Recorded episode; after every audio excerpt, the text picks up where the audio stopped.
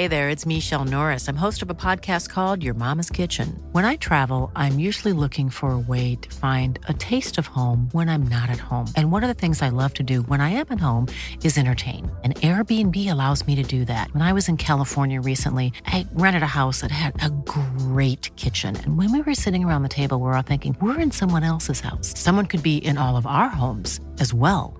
If you have a home, but you're not always at home, you have an Airbnb.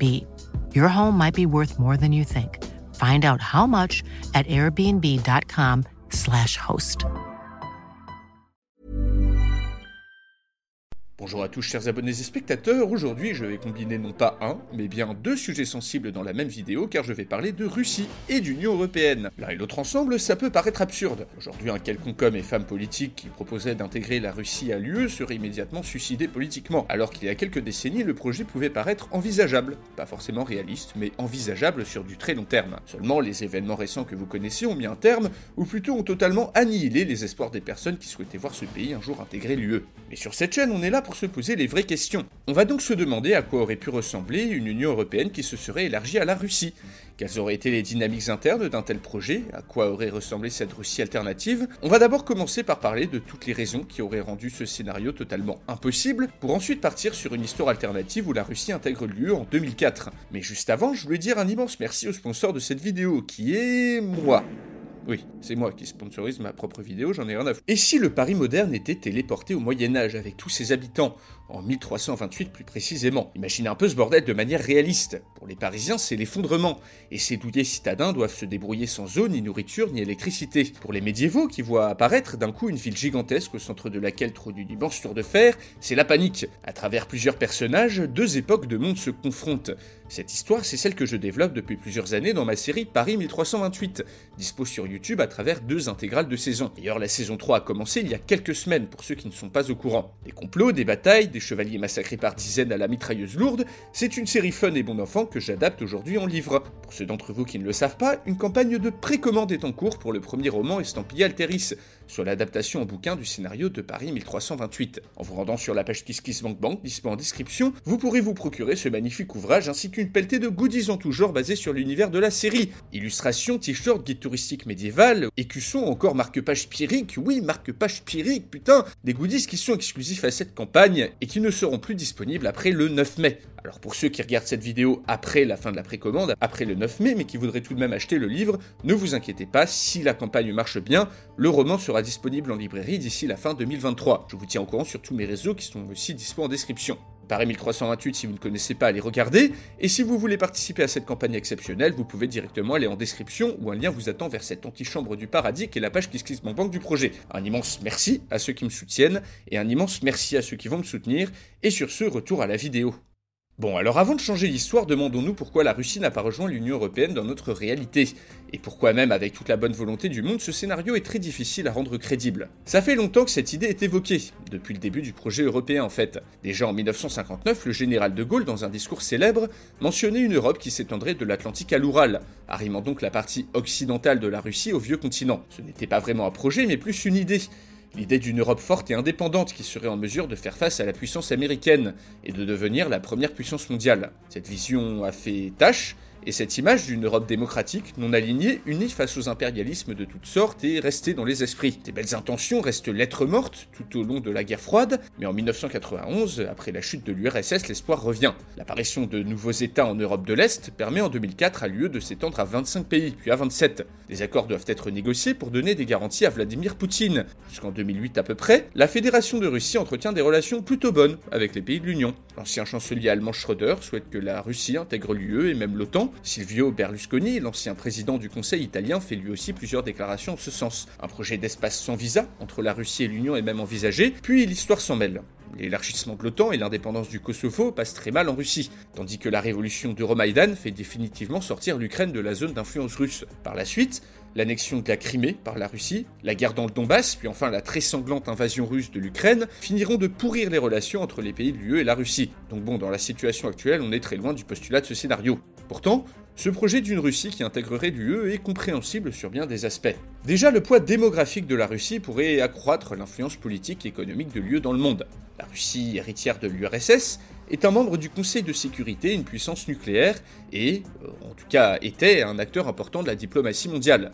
Ensuite, cela permettrait à l'Union de disposer d'un accès plus facile au marché asiatique via la Russie, ainsi que d'acquérir une façade pacifique importante. Les abondantes ressources russes sont également un argument de poids, car une Russie intégrée à l'UE pourrait permettre à l'Europe de devenir presque indépendante sur le plan énergétique. Sur le papier, c'est vrai que ça peut donner des idées, tous ces arguments, mais dans la réalité, ce projet aurait été extrêmement compliqué, même il y a plusieurs décennies. Déjà, une question doit se poser.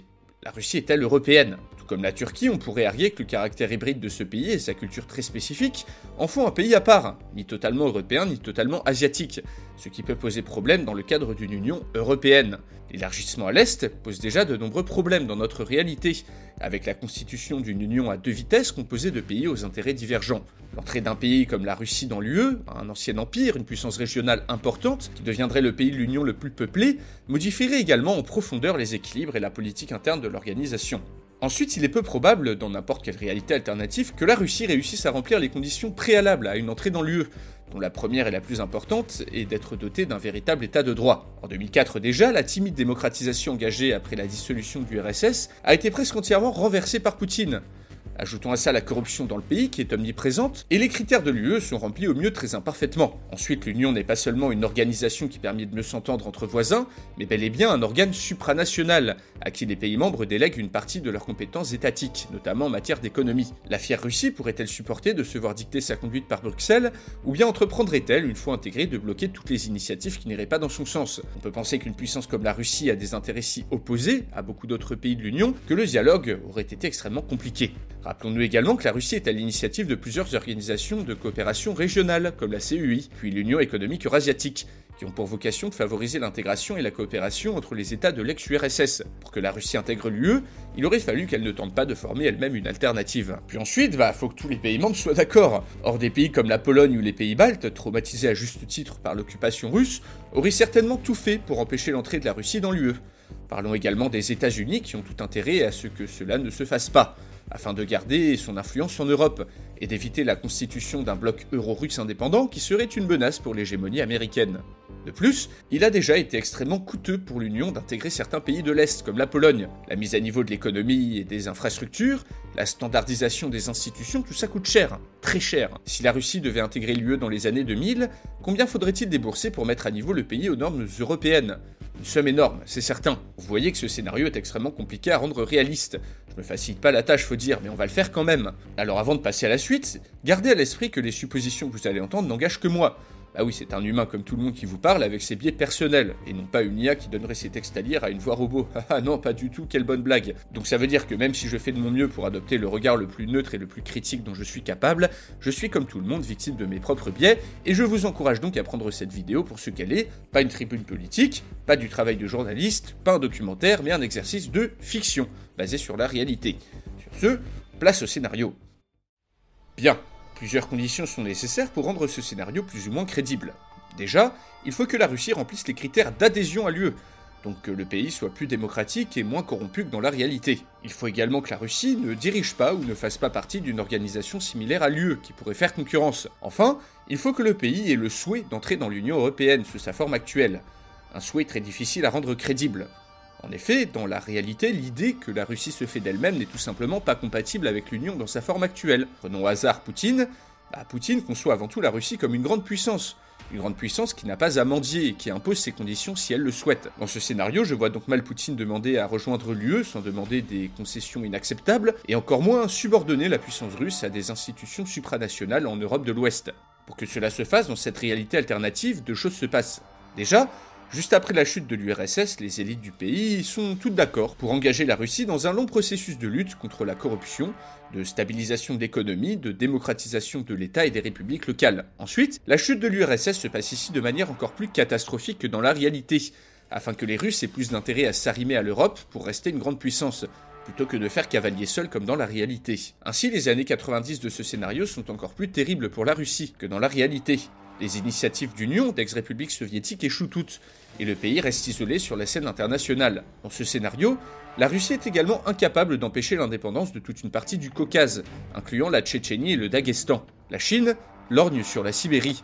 La Grande Russie est brisée, son influence détruite, sa vision d'elle-même anéantie. On considère maintenant que le salut du pays, c'est l'Europe. Alors que la situation se stabilise petit à petit, Boris Yeltsin, le premier président russe post-URSS, engage un immense chantier de démocratisation et de lutte contre la corruption, qui réussit dans une certaine mesure. Nous arrivons en l'an 2000. En l'espace d'une dizaine d'années, la Russie de ce scénario, amputée du Caucase, a réussi à bâtir une démocratie plus transparente que dans la réalité, et un état de droit imparfait mais effectif. Ici, la Russie prend le même chemin politique que des pays comme la Pologne, la Roumanie ou la Bulgarie. Boris Eltsine est finalement remplacé par un dirigeant pro-Europe, Poutine, réalisant que son pays n'est plus assez puissant pour faire cavalier seul, réalisant que si la Fédération de Russie n'intègre pas l'UE, il se peut que les différentes républiques qui la composent prennent une à une leur indépendance, aurait pu être le dirigeant qui aurait fait la demande de candidature. Hey, I'm Ryan Reynolds. Recently, I asked Mint Mobile's legal team if big wireless companies are allowed to raise prices due to inflation. They said yes. And then when I asked if raising prices technically violates those onerous two-year contracts, they said, "What the f*** are you talking about? You insane Hollywood ass." So to recap, we're cutting the price of Mint Unlimited from $30 a month to just $15 a month. Give it a try at mintmobile.com slash switch. $45 up front for three months plus taxes and fees. Promo rate for new customers for limited time. Unlimited more than 40 gigabytes per month. Slows. Full terms at mintmobile.com. Millions of people have lost weight with personalized plans from Noom. Like Evan, who can't stand salads and still lost 50 pounds. Salads generally for most people are the easy button, right? For me, that wasn't an option. I never really was a salad guy. That's just not who I am. But Noom worked for me. Get your personalized plan today at Noom.com. Real Noom user compensated to provide their story. In four weeks, the typical Noom user can expect to lose one to two pounds per week. Individual results may vary. Pu être lui ou un autre, imaginons. Une demande officielle de candidature est donc déposée. Et contre toute attente, le statut de pays candidat est attribué à la Russie. Alors oui, c'est un peu un coup de baguette magique ce scénario, parce que dans la réalité, il y a zéro moyen que le pays remplisse les critères d'adhésion à l'UE dix ans après la chute de l'URSS. Mais admettons, admettons que la Russie de ce scénario ne fasse plus peur que les élites européennes considèrent désormais ce pays comme un potentiel allié, que les réformes enclenchées par Helsinki aient assez porté leurs fruits pour que l'UE décide d'encourager la Russie sur ce chemin en acceptant sa candidature. Par la suite, la stratégie de préadhésion à l'UE est enclenchée, soit une série de programmes destinés à préparer l'économie et les institutions russes à son entrée dans le marché intérieur. Les fonctionnaires européens envoyés à Moscou rencontrent les premiers problèmes. En effet, un travail titanesque aurait dû être effectué pour harmoniser la bureaucratie européenne avec la bureaucratie héritée de l'URSS, un travail de titan. Dans la réalité, un tel processus aurait duré au moins une décennie, voire deux. Mais admettons que cela se fasse plus vite. Il aurait alors fallu résoudre un épineux problème. La Sibérie. Car oui, la Sibérie est en Asie, mais fait pourtant partie intégrante de la Russie. Impossible d'intégrer cette région à l'UE sans dévoyer complètement le concept d'Union européenne. Or, une Union européenne qui possède une frontière avec la Chine, ce n'est plus une Union européenne, c'est autre chose. Une alternative aurait été pour l'Union de devenir une Union eurasiatique. Mais à mon avis, il aurait été plus probable qu'un statut spécial soit négocié pour ce gigantesque territoire. Un statut faisant de la Sibérie un territoire russe, mais non relié à l'Union européenne, avec peut-être plus d'autonomie et des dérogations pour les citoyens de ces régions, qui pourraient tout de même avoir le statut de citoyen européen et circuler dans la zone de libre-échange. Un accord pareil aurait encore plus accentué le déséquilibre entre l'ouest et l'est de la Russie, et aurait donné des maux de tête assez gigantesques aux personnes chargées de mettre en place les conditions de ce statut spécial. D'ailleurs, tout comme le Royaume-Uni, la Russie aurait sûrement demandé la mise en place de quelques garanties pour conserver une certaine souveraineté économique et monétaire au sein de l'UE. Donc imaginons que, une fois tous ces statuts négociés acceptés et la mise à niveau effectuée, la Russie intègre l'UE en 2004, en même temps que dix autres pays dont la Pologne et les trois pays baltes. Alors de manière réaliste, je pense que ces pays-là auraient préféré retirer leur candidature plutôt que de rester dans une UE qui aurait intégré la Russie. Mais admettons encore une fois, dans ce scénario en 2004, la Russie intègre l'UE. Avec 145 millions d'habitants, le pays devient immédiatement le plus peuplé de l'Union, loin devant l'Allemagne. Avec cette population, le nombre de députés russes au Parlement européen aurait largement dépassé la centaine, devenant ainsi le plus gros contingent diplomatique présent à Bruxelles avec à peu près 20% des députés. L'Union vient en un an de doubler sa population et compte désormais 600 millions d'habitants. L'équilibre des puissances en est bouleversé. Pour le moment, la Russie n'adopte pas la monnaie unique, mais se voit intégrée au marché intérieur européen. L'arrivée de tous ces pays supplémentaires et du géant russe provoque une ruée vers l'or des entreprises d'Europe de l'Ouest. Grâce aux investissements européens massifs, aux matières premières russes et au coût du travail peu élevé, la Russie voit affluer des dizaines de milliards d'investissements en très peu de temps. La Russie devient vite le pays avec la plus forte croissance de l'Union. Les marchés sont vite inondés de matières premières russes, gaz, pétrole, blé, colza. La Russie se développe à une grande vitesse et exporte ses ressources à des prix très avantageux. Le pays serait vite devenu le premier bénéficiaire des fonds européens afin de développer ses vastes territoires. Les conditions de vie des citoyens russes auraient sûrement été bien meilleures à l'intérieur de l'UE qu'à l'extérieur. De nombreux endroits très peu développés en Russie auraient pu se doter d'infrastructures neuves grâce aux fonds européens. Mais d'un autre côté, les effets de cette entrée commencent à se faire ressentir de manière plus négative. Déjà, cet afflux massif de matières premières crée une très forte dépendance de l'Union aux ressources russes, bien plus encore que dans la réalité. Ensuite, des milliers d'entreprises et d'exploitants agricoles en Europe de l'Ouest sont poussés à la faillite, car ils ne peuvent tout simplement pas être compétitifs face aux coûts de production russes. La désindustrialisation qui a touché l'Europe de l'Ouest dans la réalité est ici encore plus forte. Dans ce scénario, beaucoup de grandes entreprises délocalisent leurs activités en Russie, qui en plus de disposer d'une main-d'œuvre éduquée et peu chère, représente un marché gigantesque à développer. Alors que la désindustrialisation s'accélère en Europe de l'Ouest, une autre crainte apparaît, l'arrivée massive et non contrôlée de millions d'immigrants des pays de l'Est dans les pays les plus riches. Dans la réalité, L'immigration polonaise en Angleterre a été un des facteurs qui a poussé les électeurs à voter pour le Brexit. Et eh bien dans ce scénario, en plus du plombier polonais, c'est le sudeur russe qui se ramène. Et ce sont des dizaines de millions de travailleurs russes qui obtiennent la possibilité de circuler librement en Europe. Cette arrivée massive de travailleurs peu chers bouleverse les marchés du travail des pays d'Europe de l'Ouest et alimente très rapidement une grande défiance des populations envers l'UE. Au niveau politique, la Russie renforce considérablement son influence à Bruxelles, au point que rapidement, plus aucune décision ne puisse se faire sans l'aval russe. Les grands perdants de cette Russie européenne sont sans nul doute les grandes puissances d'Europe de l'Ouest, qui voient leur poids politique grandement diminuer. Royaume-Uni, Italie, mais surtout la France. Il est fort probable que dans cette union alternative, l'Allemagne se détourne très vite de son partenaire d'outre-Rhin pour concentrer tous ses efforts diplomatiques et économiques vers la Russie, en gros, l'entrée de la Russie dans l'UE signifierait la fin du couple franco-allemand, s'il a existé un jour, et la création, ou plutôt le retour, du couple germano-russe. ça rappelle des bons souvenirs tout ça. En effet, les élites allemandes ont longtemps lorgné à l'Est, dans la réalité. Dans ce scénario, l'entrée de la Russie dans l'UE est une aubaine inespérée pour l'industrie teutonne. La puissance économique allemande se serait très bien accommodée de cet afflux de matières premières et de main-d'œuvre pas chère, au détriment d'une France désindustrialisée, reléguée au rang de nation secondaire dans l'Union, qui aurait de plus en plus peiné à faire entendre sa voix. Nous arrivons en 2008, période qui dans la réalité correspond à l'indépendance du Kosovo, l'invasion de la Géorgie par la Russie, ainsi qu'à la crise des subprimes. Comment cela se serait passé dans cette réalité alternative? Déjà, il est peu probable que le Kosovo prenne son indépendance, la Russie y étant opposée et disposant déjà d'un poids politique important dans les décisions de l'Union. J'imagine que même si les États-Unis sont favorables à cette indépendance, les pays européens s'y seraient opposés, ne voulant pas se mettre à dos le partenaire russe auquel ils sont de plus en plus dépendants. Il est aussi peu probable que la Géorgie se fasse envahir par une Russie européenne. Au contraire, j'imagine bien cette Russie accroître encore plus son poids politique en poussant pour que l'UE intègre également des pays encore situés dans sa zone d'influence. Ici, il est probable que l'Ukraine, la Biélorussie, la Moldavie, la Géorgie, voire la Serbie, tous les cinq disposant d'une minorité russophone et fortement dépendants aux grands frères slaves, finissent par acquérir le statut de pays candidat. Comme dans la réalité, la Russie aurait pu utiliser la dépendance des autres pays à ses ressources pour faire accepter ses vues. Ainsi, si l'UE de ce scénario intègre également ces pays-là, le pouvoir politique de la Russie dans l'Union en aurait été décuplé sans avoir besoin d'envahir qui que ce soit. Ensuite, la crise de la zone euro qui a suivi la crise des subprimes n'aurait pas touché très fortement l'économie russe. Ici, ces remous accélèrent encore plus la suprématie économique et politique russe, alors que dans de nombreux pays, les mouvements eurosceptiques ne font que gagner en popularité.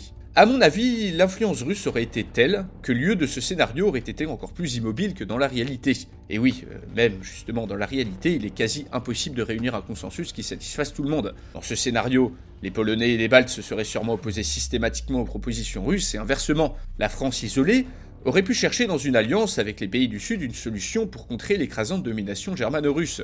Le Royaume-Uni aurait à mon avis vite considéré l'UE comme une machine à promouvoir les intérêts de l'Allemagne et de la Russie et aurait sûrement entamé le Brexit dès les années 2010.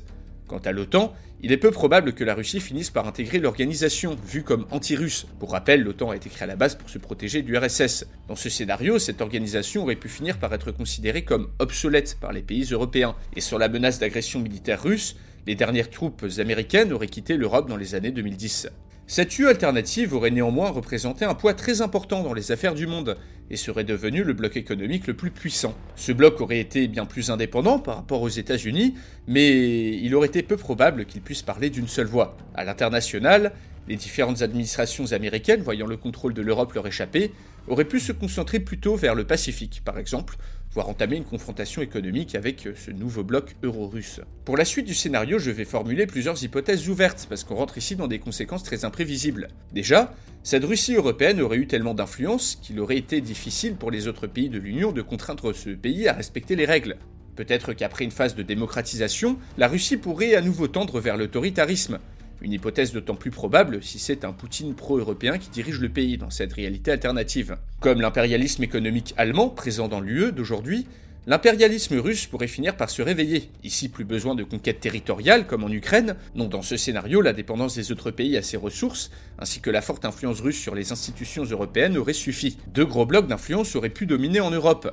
Le bloc russe, constitué d'ex-républiques soviétiques, et la Russie et le bloc allemand, constitué de l'Allemagne et de plusieurs pays d'Europe centrale, sous son influence économique.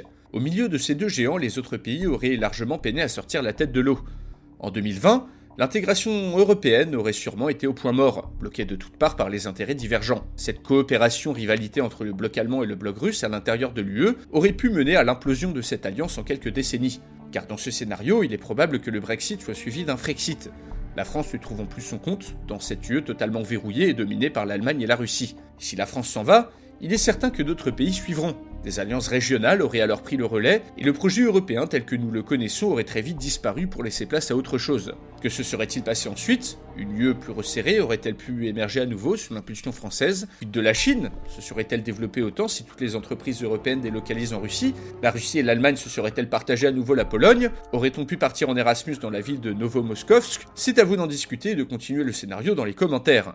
En attendant, j'espère que vous avez apprécié cette vidéo. Si vous voulez soutenir la chaîne, vous savez quoi faire, et si vous préférez les scénarios un peu plus développés, je vous invite à visiter la page KissKissBankBank de la campagne de précommande de Paris 1328, ou de l'acheter dans votre librairie la plus proche si vous regardez cette vidéo après le 9 mai 2023. Et en attendant, chers abonnés et spectateurs, on se dit à la prochaine pour une nouvelle vidéo.